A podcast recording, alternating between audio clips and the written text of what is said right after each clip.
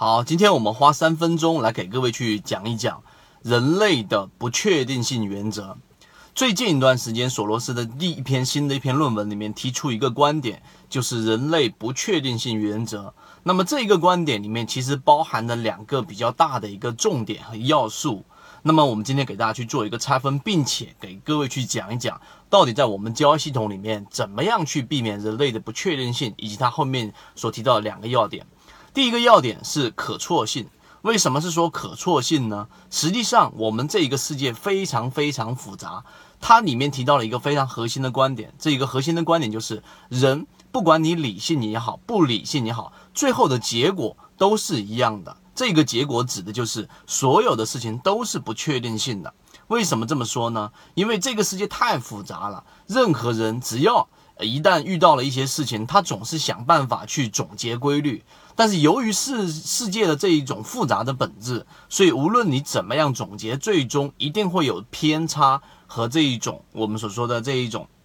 啊犯错的地方，错误的理解，最终导致于实际上呢，你还是没有办法去正常的去啊理解整个世界的一个运行。所以在投资过程当中，在交易过程当中，很多人说我用基本面，我用这一种技术分析，我就确定性原则或大概率确定性原则，这其实是错的，因为这个是从你的角度去出发。所以第一个可错性，它所反映的就是这一个观点，无论人是否理性，最后的结果都是一样的。第二个就是他一直提及的我们所说的反身性原则。前面的这一个视频，我们也给各位去讲过反身性原则。反身性原则里面实际上所提的就是人的意识会不断的去左右他的这一种行为，但是由于意识的偏差，最后会导致于他的这种行为会产生偏差，但是同时行为又会不断的反馈去影响他的意识，如此反复叠加下去，这就是他所提及的反身性原则。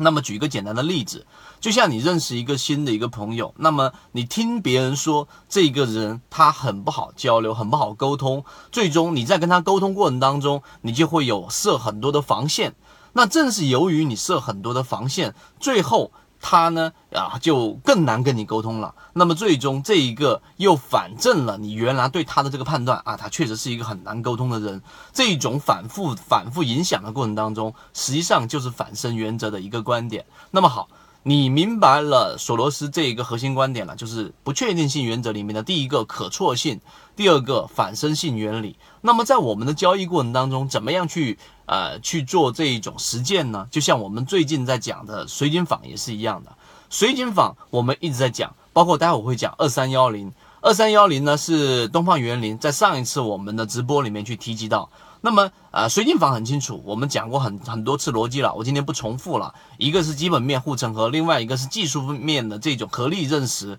最终把它推向这一个现在五十多块了。那甚至于它还是一只很好的个股。那我们说的东方园林也是一样的，二三幺零，东方园林的这一波下跌，首先它是高控盘的个股，第二个它有基本面的护城河，它是做什么呢？PPP 项目。那么这一个基本面的护城河，确保了这一个。啊，它的基本面质地公司是没有问题的，但是我们今天讲的不确定性原则是这一波往下打了，高控盘的个股跌多少都会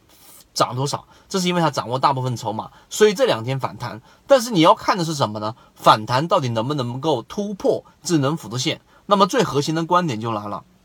我们不要去用自己主观意识去判断。这一只个股作为一个比较大的权重，你应该判断的是市场对于这一只个股的解读，参与者对于这只个股的解读。所以二三幺零东方园林到底能不能突破智能辅助线，这个是一个市场的解读的一个关键。如果突破了，那么东方园林还会是一只非常好的个股；而如果说没有突破，在直播里面我们提及了这个压力位，那么意味着即使你有很好的护城河，那么这一只个股我们还是要短期选择出来观望的。所以今天我们讲的不确定性原则，希望对大家能够有有所帮助。我们会在后面的直播过程当中呢，更加详尽的把刚才我们说的不确定性原则里面的我们说可错性和反性原则，怎么样利用这两个原则，或者说避开这两个原则所造成的这种误区，来建立我们交易系统。这样的话，才是我认为交易能够持续盈利下去的一个本质。今天讲内容就这么多，希望对大家有所帮助。好，各位再见。